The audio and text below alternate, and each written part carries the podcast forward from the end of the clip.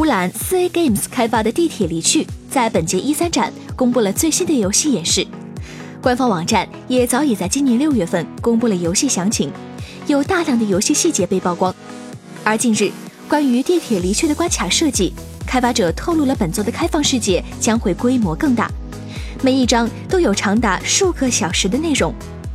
d e e p Server 的全球品牌管理也表示，《地铁离去》将会比前作大得多。根据全球品牌管理的说法，在一三上所演示的内容是地铁最后的曙光最大的关卡的二十倍之多。地铁系列前两部主要是在地下场景中进行的，而地铁离去为我们展现了一个更大的地上开放世界，这的确将会是一个令人期待的前景。根据一三展发布的预告可以发现，虽然地铁不是恐怖游戏。但开发者故意营造了一种幽闭空间恐惧症的渲染风格，室外冷冽看不清楚道路，而进入地下避难所却又阴暗又潮湿，随时会有扑面而来的怪兽吓你一跳。